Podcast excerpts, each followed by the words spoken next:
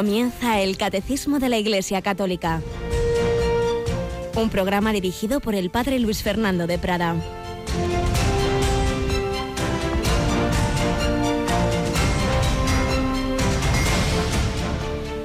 Alabados sean Jesús, María y José. Muy buenos días, muy querida familia de Radio María.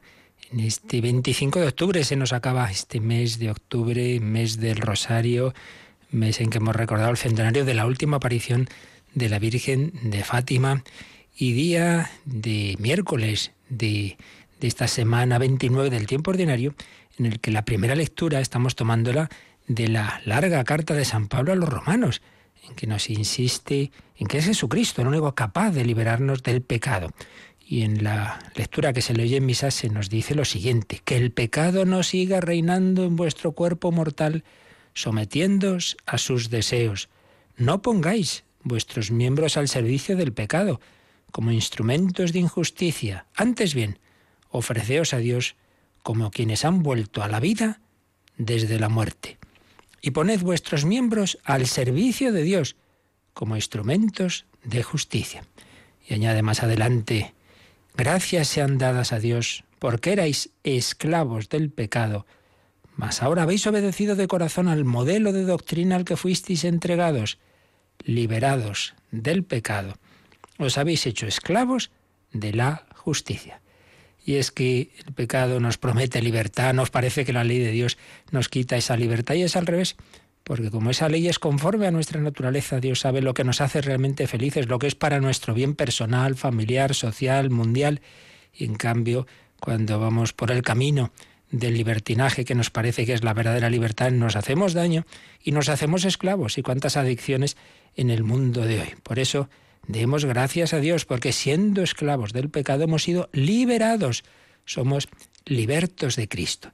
Cuando nos decía que esos miembros que antes obedecían al pecado, ahora ponerlos al servicio de Dios, he recordado que yo que le ocurrió hace ya muchos años a un sacerdote cuando llegó a un barrio obrero de una determinada ciudad española y había ahí pues un sector muy anticlerical que incluso alguna vez le apedrearon, pero había una mujer que, había escrito eh, folletos contra la iglesia, etcétera, y que se convirtió y que una hija suya precisamente reparaba máquinas de escribir era lo que había entonces. Y el sacerdote se le estropeó la suya, la llevó, iban a tardar unos días en repararla y entonces esta mujer le dejó la suya diciendo, mire, esta máquina que ha escrito tantas cosas malas, quiero que con sus dedos, que quiero con lo que usted escriba, pues repare el mal que ha hecho. Pues así, todos nosotros debemos ofrecer nuestra vida, nuestro cuerpo, nuestra inteligencia, nuestra voluntad, para que sirva a Dios, para que sirva a nuestros hermanos. Podemos reparar el mal hecho. Siempre es tiempo para volver a casa. Siempre es tiempo para la santidad. Tenemos con nosotros a Mónica Martínez. Buenos días, Mónica. Muy buenos días, padre. Y seguro que en tus colaboraciones apostólicas, también en la parroquia, pues ves muchos casos de estos, ¿verdad? de pues, personas que se han despistado y, vuelven a casa. Así es. Además, con los jóvenes pasa mucho que, bueno, pues la tentación del mundo en el que viven siempre les arrastra un poquillo, pero bueno, la semilla está echada y germina es verdad, un poquillo, un muchillo, porque es un ambiente muy malo, pero es verdad, cuando han recibido la semilla, aunque tarden meses o años, pues antes o después suelen volver. Yo también lo he visto en mi vida muchísimas veces, y pues era verdad aquello que nos decíais de, de más jóvenes, ¿verdad? Así que, bueno, pues esperanza a sembrar el bien, a sembrar esas semillas para la vida eterna. No nos olvidamos de que estamos caminando hacia el mes de noviembre, ese mes que empieza con todos los santos, todos los difuntos, y estamos haciendo la novena también por las almas del purgatorio, ¿verdad? Así es, después de la oración de vísperas, que estén bien atentos nuestros oyentes porque ahí la estamos rezando.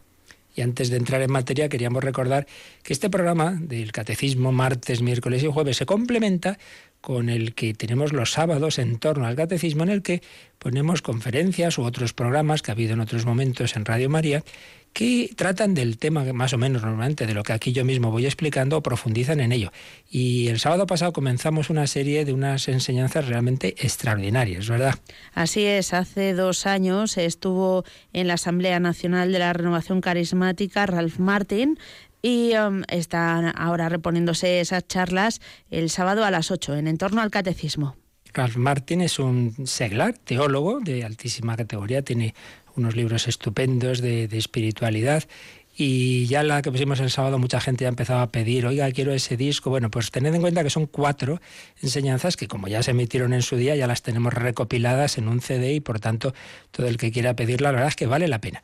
Es en inglés, pero que se va traduciendo muy bien, de una manera muy que no resulta pesada y, vale la pena mucho porque ya digo, dice cosas que, que muchas veces los curas pues apenas nos atrevemos y él como seglar pues con toda fortaleza y a la vez pues con mucha formación teológica las, y, con, y con fuego, con fuego del Espíritu Santo las vas poniendo. Acordar, los sábados a las 8, una hora menos en Canarias, en torno al catecismo, pero en concreto estas cuatro catequesis o enseñanzas están recopiladas en un CD que siempre podéis pedir a través de la página web o del 902 500 518. Pues vamos nosotros a seguir con las enseñanzas que, le, que nos ha dado a través de su vida este jesuita que pasó media vida o más en eh, prisionero en la Unión Soviética, el padre Walter Zizek. Vamos a seguir recogiendo pinceladas de lo que nos dejó en sus memorias.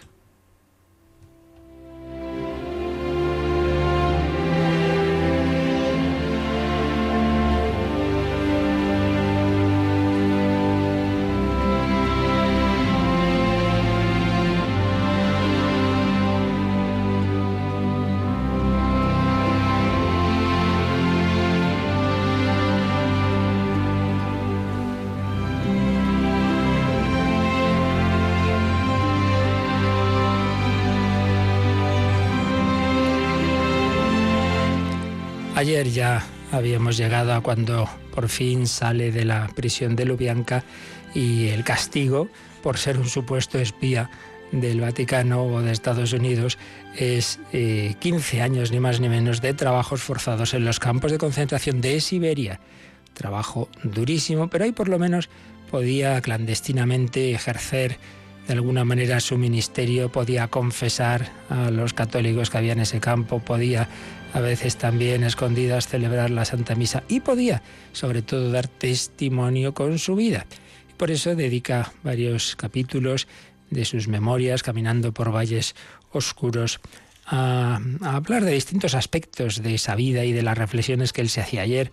Comenzábamos a leer algo de lo que escribía sobre el trabajo. Claro, ahí casi todo el día era trabajar y trabajar durísimamente. Y les llamaba la atención a sus compañeros que se esforzaba de verdad y no simplemente por conseguir algo, una recompensa en el campo, sino porque quería hacerlo bien. Y decía, pero bueno, como si tú, tú trabajaras para este régimen. No, no. ¿Por qué lo hacía? Porque el trabajo en sí mismo tiene un valor redentor y hay que hacerlo para Dios, no hay que hacerlo para uno mismo. Seguimos escuchando esas reflexiones que se hacía sobre el trabajo porque nos pueden venir muy bien para el trabajo de cada uno de nosotros. Decía, darse cuenta de que cuando Dios se hizo hombre, se convirtió en un trabajador, contiene una espléndida verdad. No fue rey, ni jefe de una tribu, ni un guerrero, ni un estadista, como algunos esperaban del Mesías. Dios fue un carpintero de pueblo, hijo de un carpintero, no empleaba milagros para fabricar los bancos ni las mesas. Trabajó muchas horas ayudando a San José y luego mantuvo a su madre viuda con el duro trabajo de un artesano de las colinas de Galilea.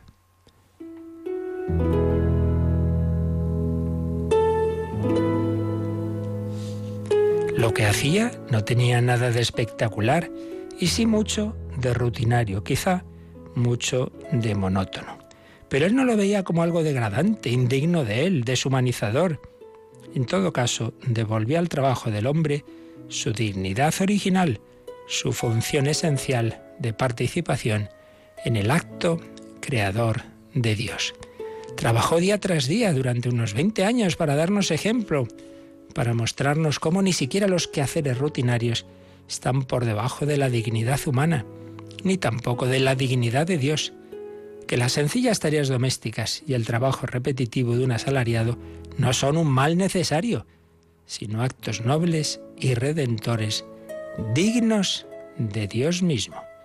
El trabajo no puede ser una maldición si el mismo Dios lo llevó a cabo.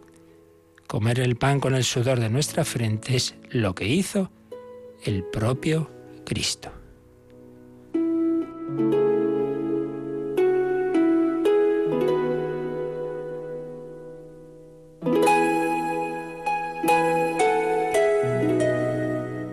Como sacerdote, la idea de Cristo carpintero, de Cristo obrero era suficiente motivación.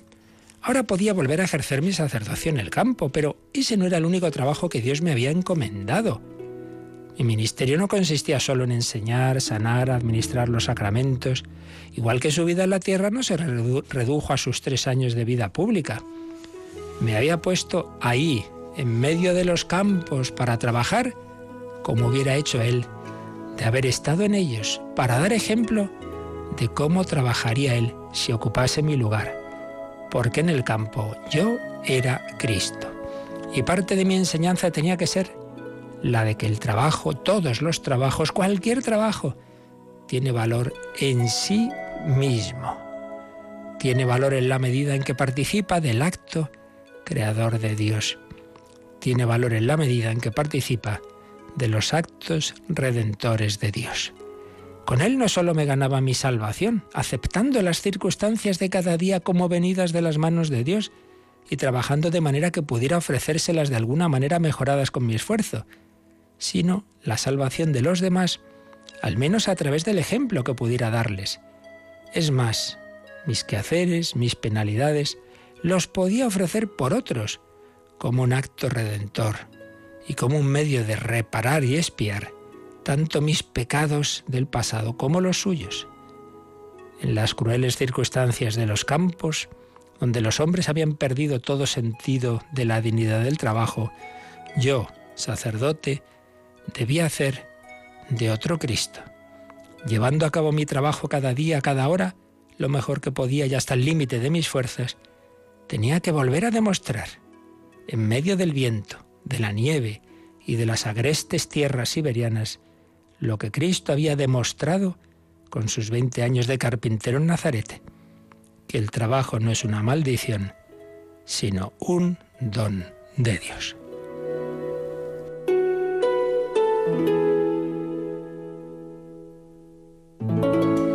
Pues como os decía, una magnífica enseñanza para nosotros, allí donde el Señor te ha puesto con ese trabajo, remunerado o no, pero siempre tenemos esas tareas entre manos, piensa que te vienen de la mano de Dios, que siempre tienen esa dignidad de colaborar con el acto creador y redentor, que te sirven también para ejercitar las virtudes, para reparar pecados propios y ajenos.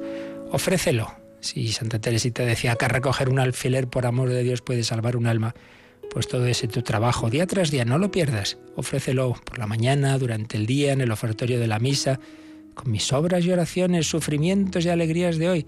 Señor, te lo ofrezco todo, para que venga a nosotros tu reino, pues que ese sea el espíritu de todos nuestros trabajos.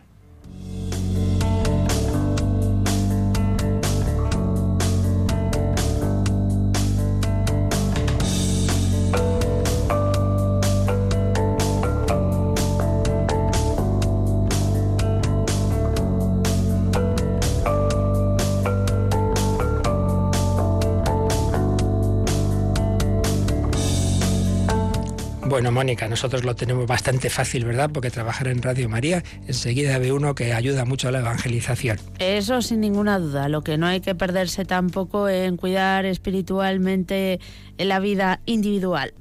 Eso es. Desde la unión con Dios podemos hacer mucho bien, pero no hace falta, ya digo, estar en Radio María o en otro tipo de trabajo directamente evangelizador, porque cualquier trabajo hecho con amor y por amor de Dios y ofrecido al Señor ayuda a la redención del mundo, ayuda a salvar almas. Recordemos que así empezó el apostolado de la oración, aquellos jóvenes estudiantes jesuitas que ya se querían ir a misiones y el padre Gotrelel les decía, quieto, quieto, ahora salváis a los demás ofreciendo vuestro estudio, vuestra oración, aquí obedeciendo no soñando con lo que haréis mañana, que no sabemos si llegará el mañana. Ofrecer el día a día. Bien, pues estábamos, vamos a recordar que ayer habíamos terminado, estamos viendo la, la acción del Espíritu Santo en lo que llamamos el Antiguo Testamento, en la historia de la salvación.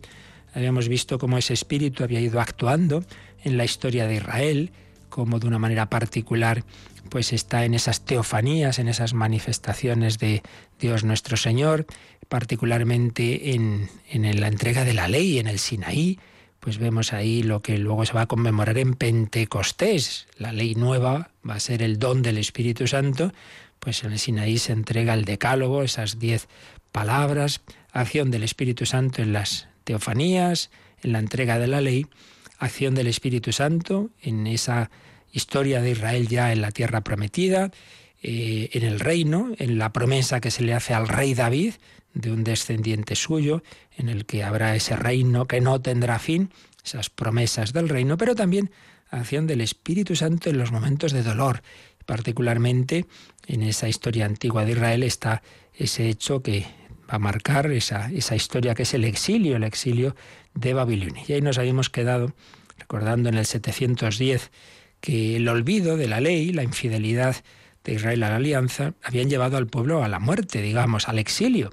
Un exilio que era un aparente fracaso de las promesas. Parecía que Dios no cumplía esas promesas del reino que no tendrá fin, pero, pero si ya no somos reinos, y estamos aquí oprimidos, exiliados, sí.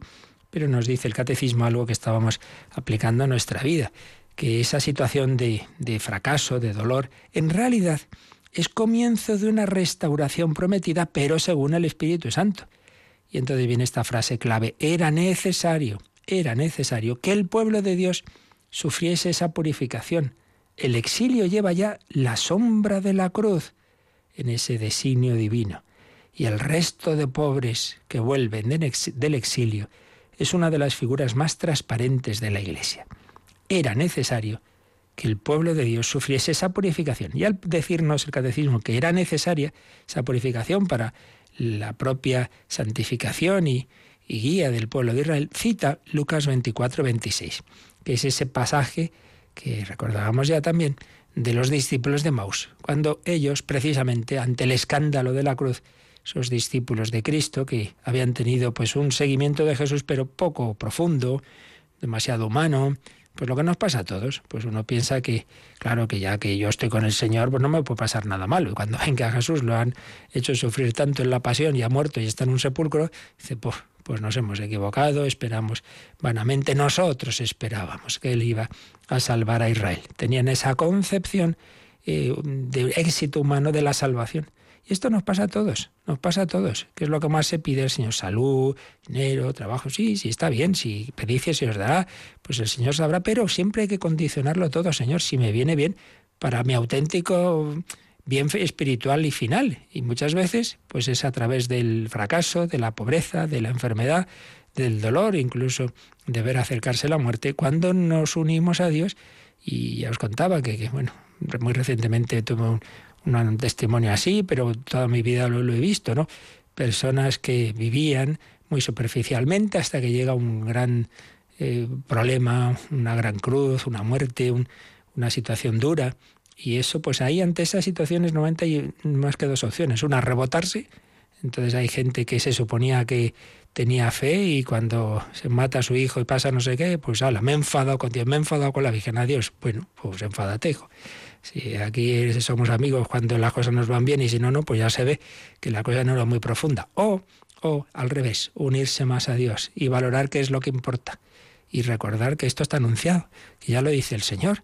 Estás preparados. El momento en que menos penséis llega el Hijo del Hombre.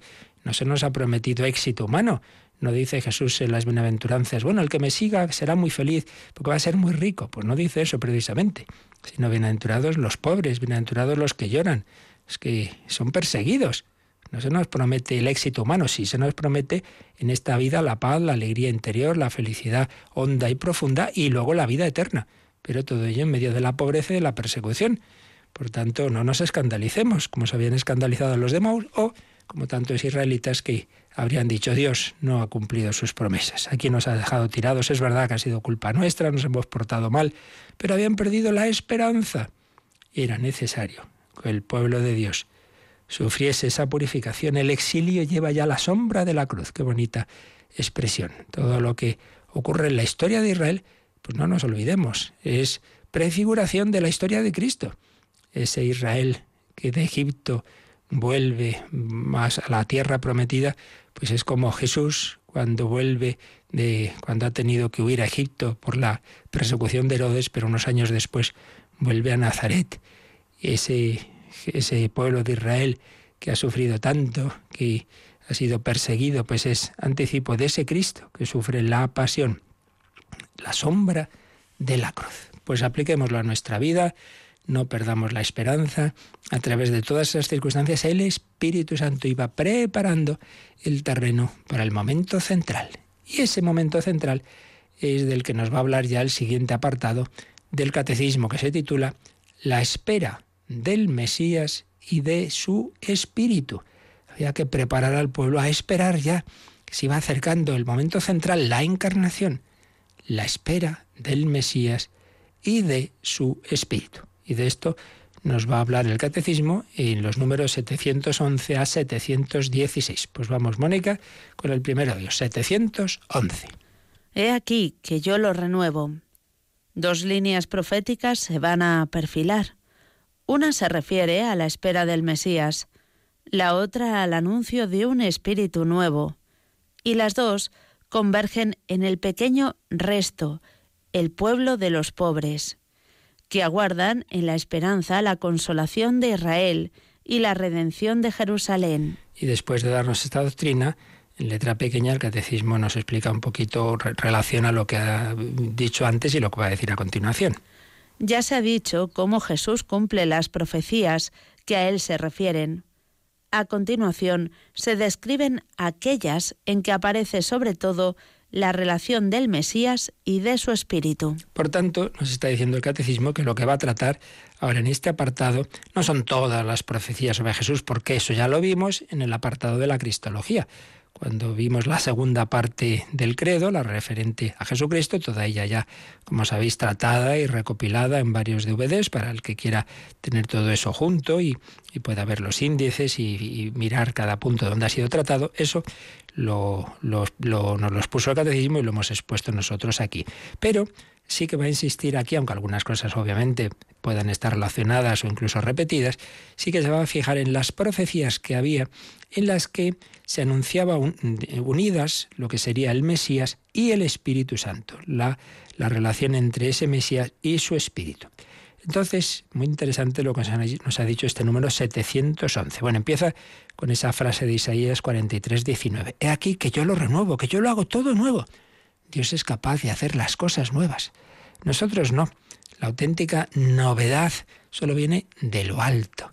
Me viene a la mente una frase de aquella politóloga judía Anna Arendt que decía que lo más nuevo que puede haber en este mundo es un niño. Y por eso el que aparezca una vida nueva es el mayor milagro en el orden natural. Luego en el orden sobrenatural pues por ejemplo la consagración, ¿no? Pues cuando el Hijo de Dios se hace presente en la Eucaristía, pero entrando, quedándonos en el orden natural, no hay nada más grande que una persona nueva. Por eso la gran pobreza de nuestras sociedades tan enemigas de la natalidad, con, con, esos índices demográficos que son de suicidio, de suicidio, y que la historia demuestra que toda civilización que no tiene hijos al final desaparece, que al final es vencida por otras. Pues bien, Dios nuestro Señor es capaz de rehacer, de rehacer nuestra vida personal y comunitaria, de darnos una vida nueva.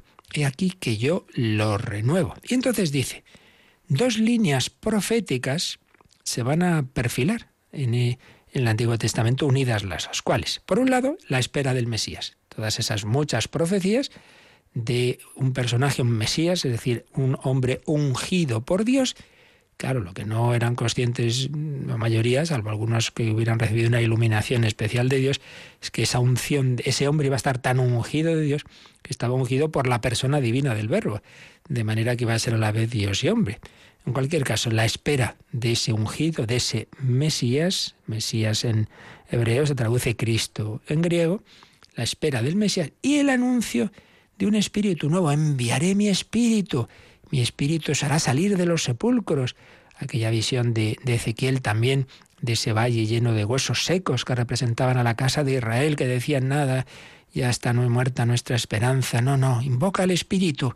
Y entonces el Espíritu entra en esos huesos, se levanta en un ejército imponente. Dios es capaz de crear de la nada.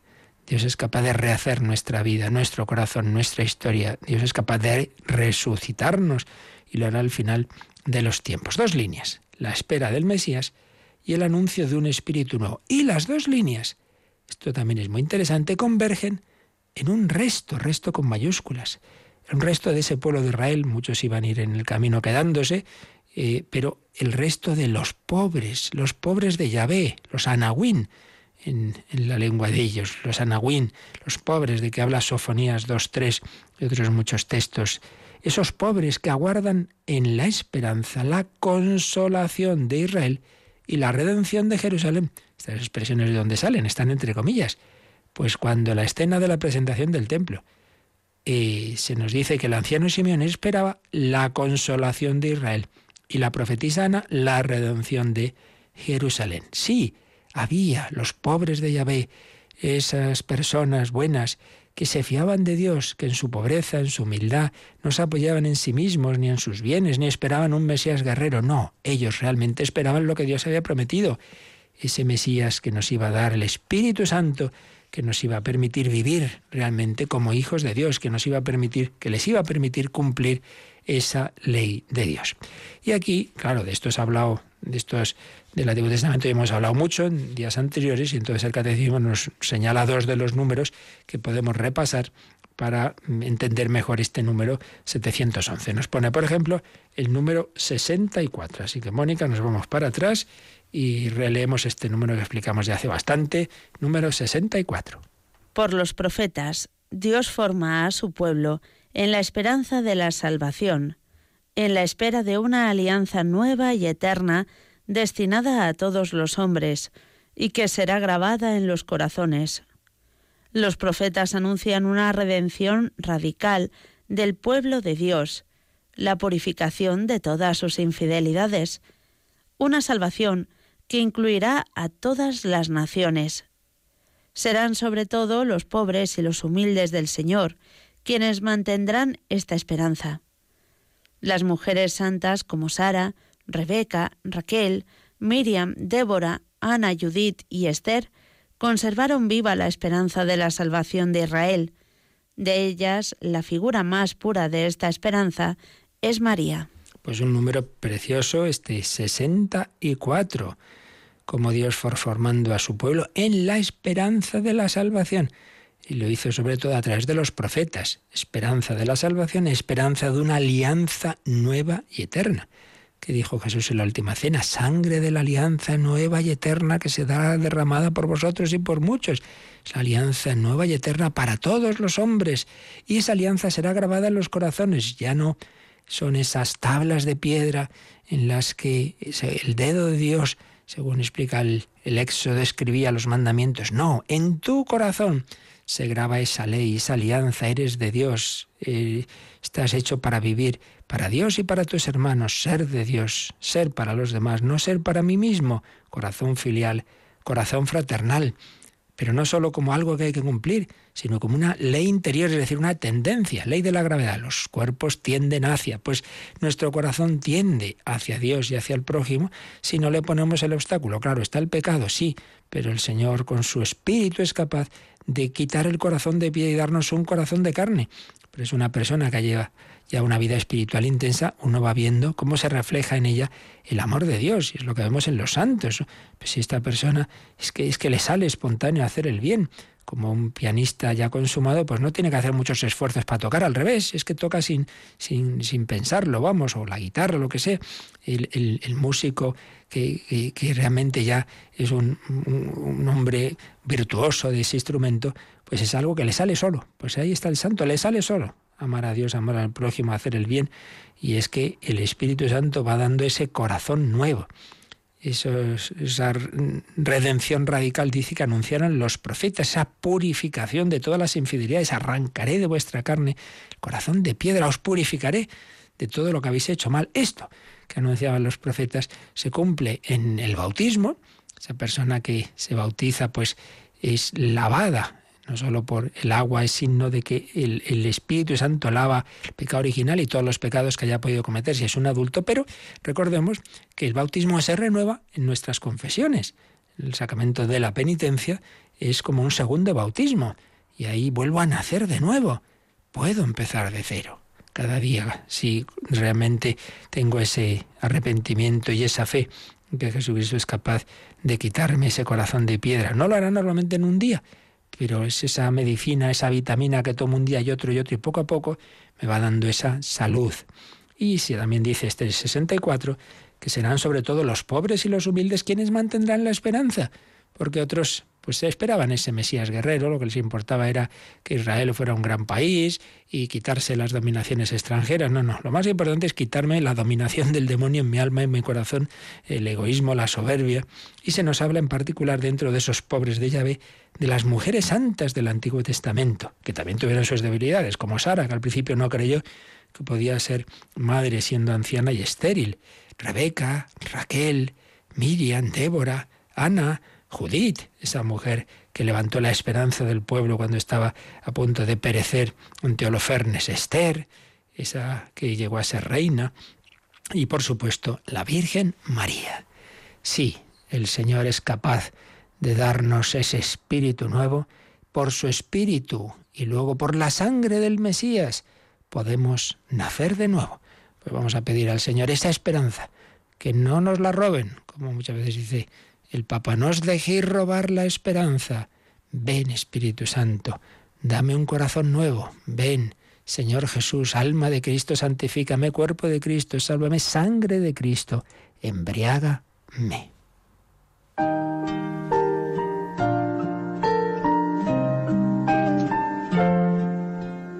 Es por tu espíritu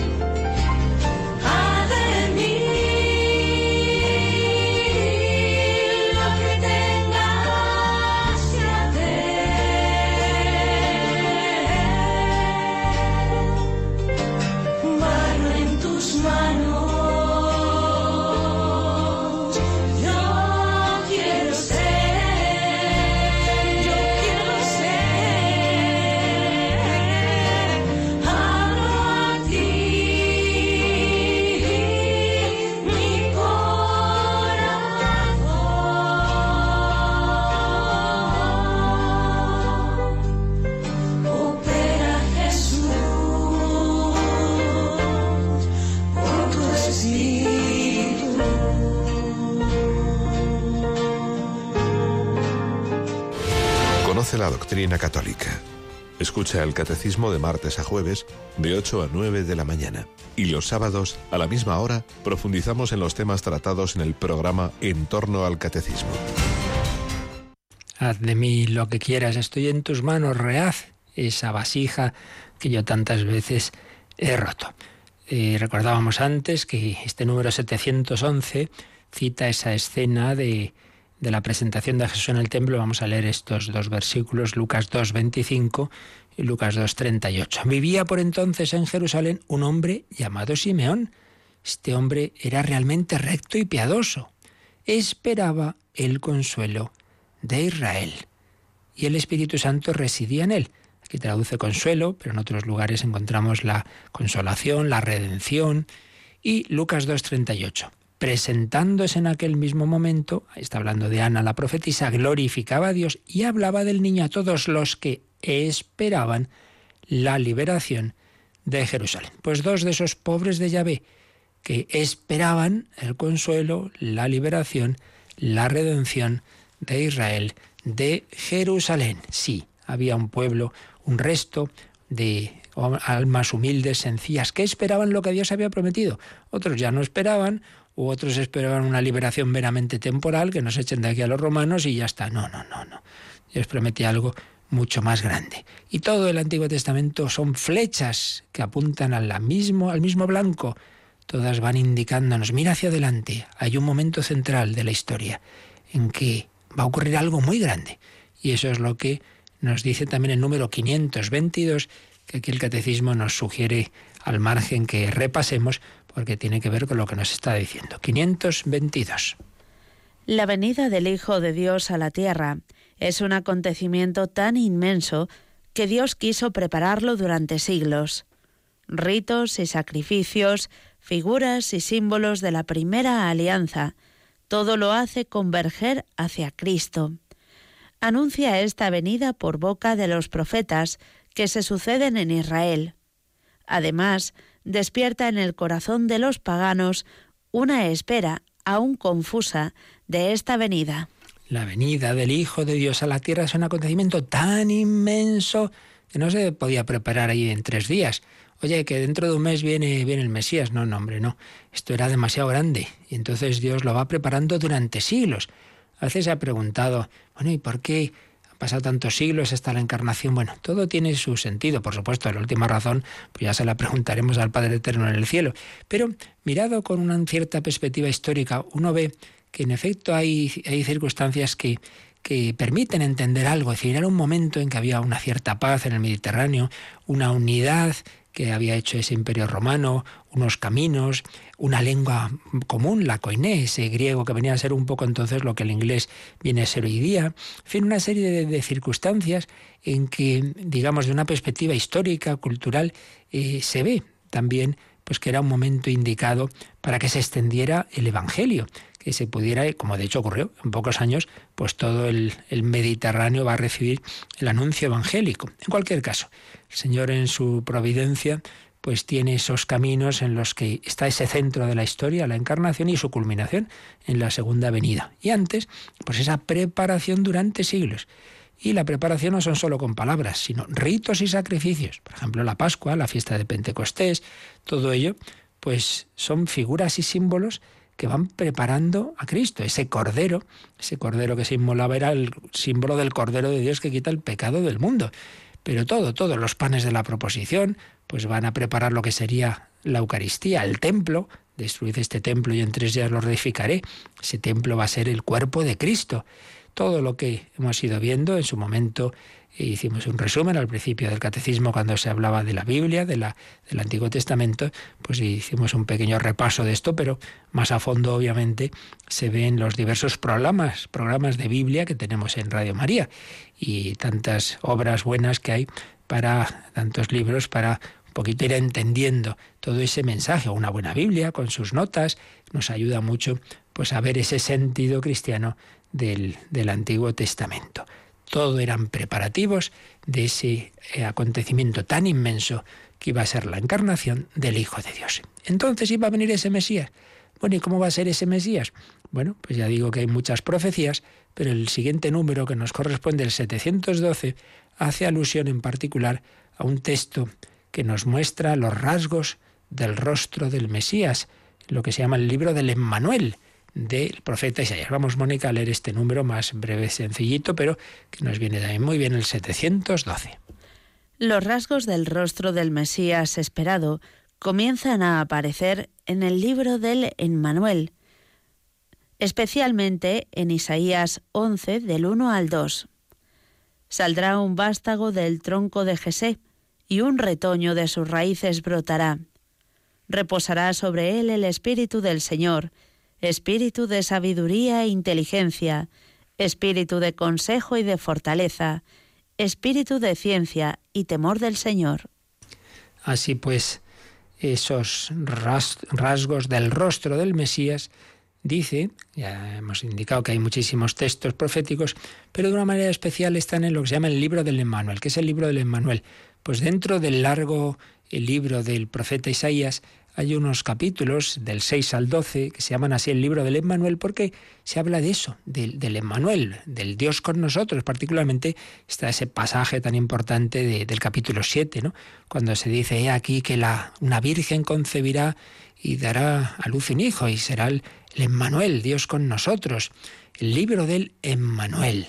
Se nos dice también que aquí aparece una cita entre paréntesis muy interesante de una palabra que, dice Jesús, cuando dice que Isaías tuvo la visión de la gloria de Cristo. Y dice, uy, ¿y esto dónde está? Son esos versículos que a veces se nos pueden pasar de desapercibidos, así que vamos a ver este número, eh, este capítulo 12 de San Juan, cogemos desde el versículo 39. No, no lo dice Jesús, lo dice el propio evangelista.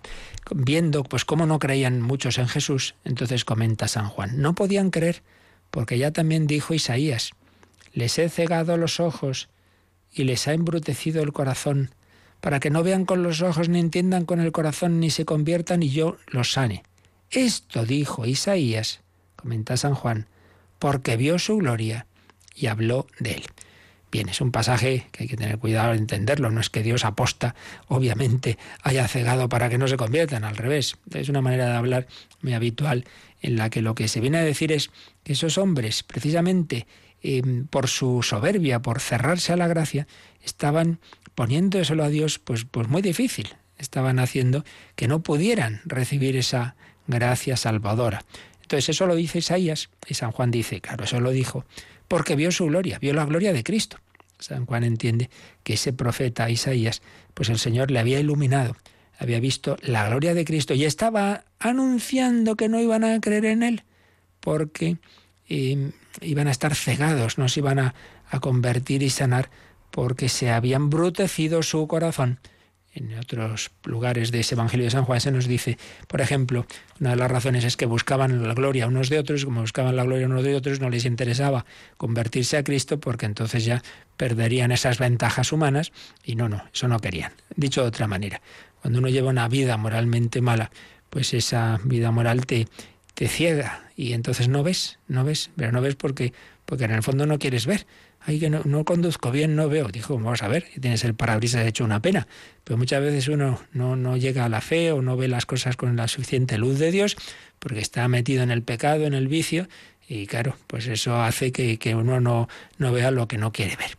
Esto por un lado, es el libro del Emmanuel, esa cita de Juan 12, 41, pero particularmente se nos ha citado dentro del libro del Emmanuel Isaías 11, mm, versículos 1 y 2. Y es un pasaje muy importante porque de aquí, entre otras cosas, viene lo que llamamos los dones del Espíritu Santo.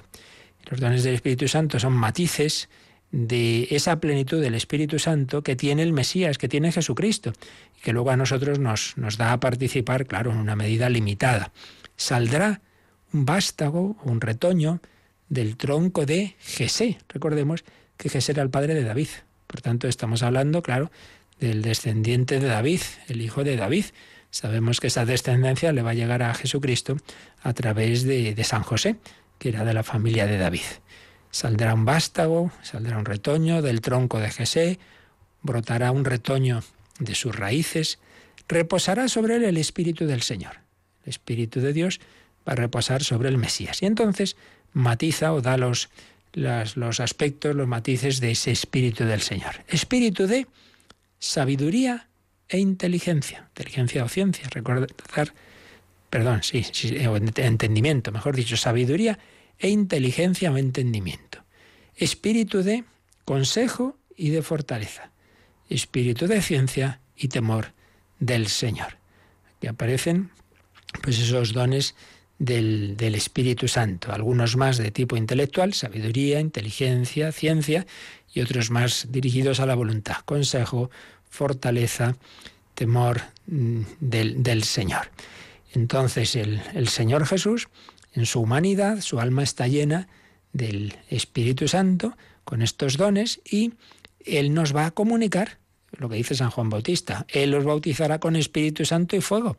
Él nos va a comunicar ese espíritu, esos dones, que a todo el que se deje, se deje bautizar por Cristo, se deje llenar de ese espíritu, pues entonces nos van a querer mover, entonces nos van a dar esa, esa manera de actuar movida no simplemente por nuestro pequeño espíritu, nuestra alma, sino por el espíritu con mayúscula, el Espíritu Santo. No soy yo quien vive, es Cristo quien vive en mí. No es simplemente mi inteligencia la que piensa, sino con la luz de Dios, espíritu de sabiduría, inteligencia y ciencia, y con ese consejo para saber lo que tengo que hacer y aconsejar también a los demás. Así es ese Mesías prometido. Y vamos, Mónica, terminar leyendo también el marginal que aquí nos dice el catecismo que podemos mirar, que es el 439, sobre ese Mesías anunciado y que significaba ese título del Mesías y del Hijo de David, pues para ello nos viene bien repasar el 439. Numerosos judíos e incluso ciertos paganos que compartían su esperanza reconocieron en Jesús los rasgos fundamentales del mesiánico Hijo de David, prometido por Dios a Israel. Jesús aceptó el título de Mesías, el cual, al cual tenía derecho, pero no sin reservas, porque una parte de sus contemporáneos lo comprendían según una concepción demasiado humana, especialmente política. Así es, el Señor es el Mesías, es el ungido, es el Hijo de David prometido por Dios a Israel, pero iba a ser un reino como le dirá Jesús a Pilatos, mi reino no es de este mundo, no iba a ser un rey más, como fue David o Salomón, para luchar contra el reino de Roma o de Asiria. No, no, no, no, era otra cosa. Entonces, como algunos lo entendieron en ese sentido político, por eso Jesús era reacio, no, no, no le gustaba mucho que, que la gente le dijera que es el Mesías, porque normalmente lo entendían mal. Cuando lo entienden bien, como San Pedro, eh, ¿quién dice los hombres que soy yo? Tú eres el Mesías, el Hijo de Dios, ahí sí, Ahí dice, eso no te lo ha revelado la carne y la sangre, sino mi Padre que está en los cielos. Porque ahí en ese momento sí, en ese momento, otros no. Pero en ese momento sí que San Pedro estaba entendiendo bien que ese Mesías era como hijo de Dios que nos viene a dar esa vida divina, esa filiación divina y hacer ese reino, en primer lugar, en los corazones, que luego se tiene que ir extendiendo, obviamente, en toda una manera de vivir, también familiar y social. Pero no lo entendía en ese sentido político. Pero otros sí.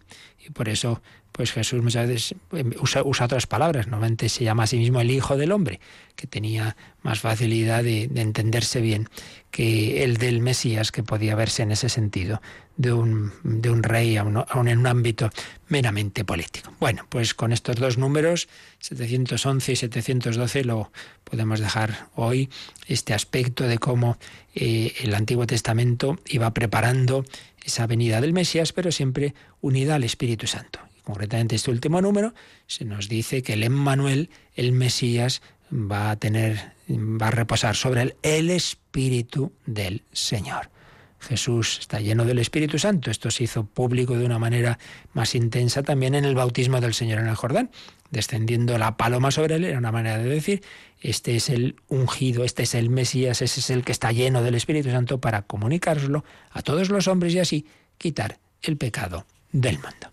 Pues así se lo pedimos al Señor, que descienda también sobre nosotros su Espíritu. Ven, Espíritu Santo, sobre nosotros, sobre nuestras comunidades, sobre, sobre España, sobre, sobre el mundo entero. Ven, Espíritu Santo. Lo pedimos, lo reflexionamos y también quien quiera hacer alguna consulta, pues puede ahora llamar o escribir.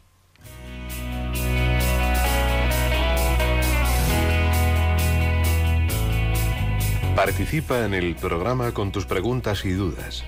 Llama al 91 005 9419. 91 005 9419. También puedes escribir un mail a catecismo arroba. Catecismo arroba radiomaria.es.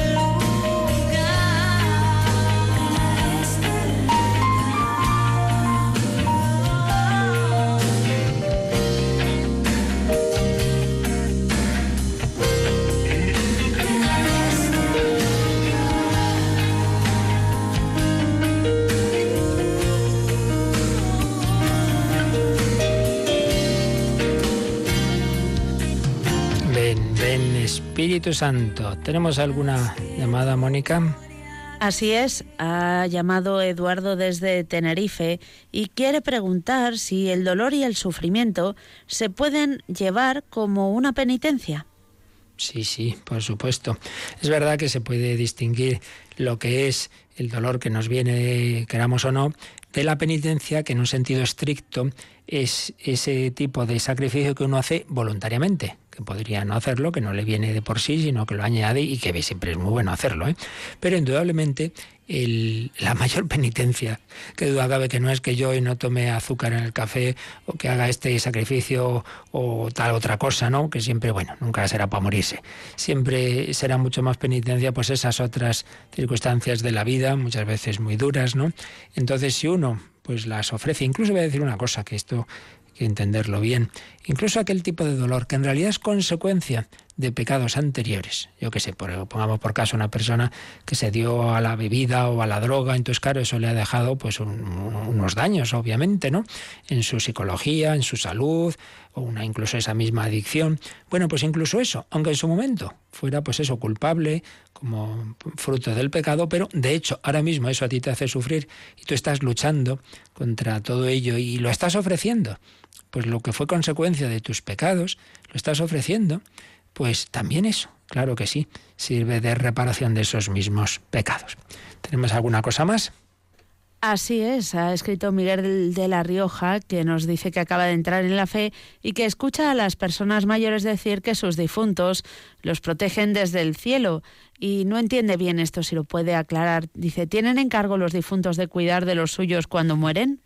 Bueno, pues esas son esas cosas que, que la verdad es que no podemos responder con certeza, porque nosotros lo que las respuestas que tenemos seguras son de aquello que Dios ha revelado claramente en la escritura o la tradición y que por tanto nos enseña la Iglesia. Entonces eso, pues que yo sepa, vamos, así como tal, eso no está enseñado en ningún sitio. Ahora bien, ahora bien, ahí habría que matizar.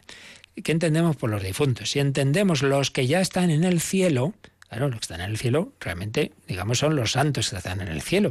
Hombre, eso sí, en el sentido de que Dios mm, eh, encomienda también a todos los que están en el cielo, no están ahí aburriéndose. Santa Teresita cuando se iba a morir dice, yo pasaré mi, mi cielo haciendo el bien en la tierra.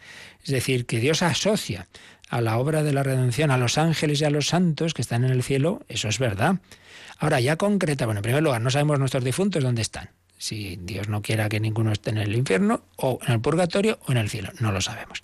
Si ya hablamos del cielo, ahí ciertamente los que están en el cielo también colaboran con su oración, con su intercesión al bien de la, de la, tierra, de nosotros. Eso es cierto. Ahora, luego ya decir, no, entonces mis difuntos a mí me hacen y me dejan de hacer. Bueno, eso ya, pues puede que sí o puede que no. Hay esas cosas, hay muchas cosas que no sabemos con certeza. Pero fijaos una cosa, lo que realmente nos hace falta saber pero nuestra vida espiritual es lo que sí que Dios nos ha dicho. Por tanto, las cosas que no estamos seguros, pues quiere decir que no tienen mayor importancia, si es así o no, porque a mí lo que me importa es saber que ciertamente desde lo alto se me ayuda, que el Señor, que la Virgen, que los santos y que todas las personas buenas que están en el cielo, ciertamente me ayudan. Puede que también los del purgatorio, puede, pero de esas cosas no tenemos certeza. Repito, apoyémonos en las cosas de las que estamos seguros. Bueno, tenía algún correo por aquí, pero ya no nos da tiempo hoy, lo dejamos para mañana, pero cualquier cosa, pues con mucho gusto que podamos responder, pues nos la guardéis, la escribís o, llamáis en, directo en, en, estos momentos. Pues pedimos al Señor su bendición. Yo recuerdo que los miércoles un servidor hace jornada todavía más intensiva de la habitual porque a las 11 de la noche tenemos El hombre de hoy y Dios y hoy un programa creo que va a ser muy bonito porque hemos encontrado unos, unos textos muy bellos y, una película incondicional con unas que además basada en, una persona que vive ahora mismo que anima mucho precisamente a esto, a la esperanza, a que en medio del dolor nunca perdamos la esperanza. Bueno, de ello hablamos esta noche a las 11, si Dios quiere, en el hombre de hoy. Y Dios, Señor, su bendición, agradecemos a Mónica su colaboración y quedamos muy unidos en la oración. La bendición de Dios Todopoderoso, Padre, Hijo y Espíritu Santo, descienda sobre vosotros. Alabado sea Jesucristo.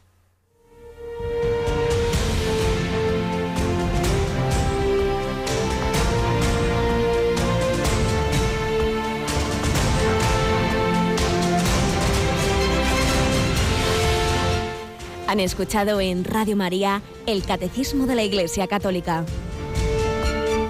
Un programa dirigido por el Padre Luis Fernando de Prada.